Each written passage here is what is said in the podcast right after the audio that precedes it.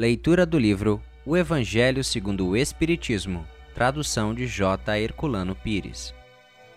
A Paciência, um Espírito Amigo, Havre, 1862. A dor é uma bênção que Deus envia aos seus eleitos. Não vos aflijais, portanto, quando sofrerdes, mas, pelo contrário, bendizei a Deus Todo-Poderoso, que vos marcou com a dor neste mundo para a glória no céu. Sede pacientes, pois a paciência é também caridade, e deveis praticar a lei de caridade ensinada pelo Cristo, enviado de Deus. A caridade, que consiste em dar esmolas aos pobres, é a mais fácil de todas.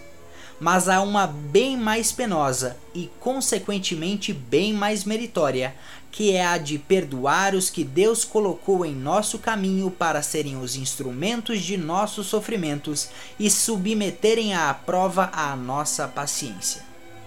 A vida é difícil, bem o sei, constituindo-se de mil bagatelas, que são como alfinetadas e acabam por nos ferir.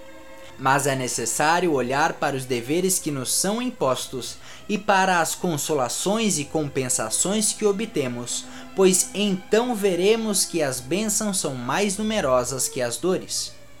O fardo parece mais leve quando olhamos para o alto do que quando curvamos a fronte para a terra. Coragem, amigos! O Cristo é o vosso modelo. Sofreu mais que qualquer um de vós, e nada tinha de se acusar, enquanto tendes a espiar o vosso passado e de fortalecer-vos para o futuro. Sede, pois, pacientes, sede cristãos. Esta palavra resume tudo. Muito obrigado por assistir o nosso podcast.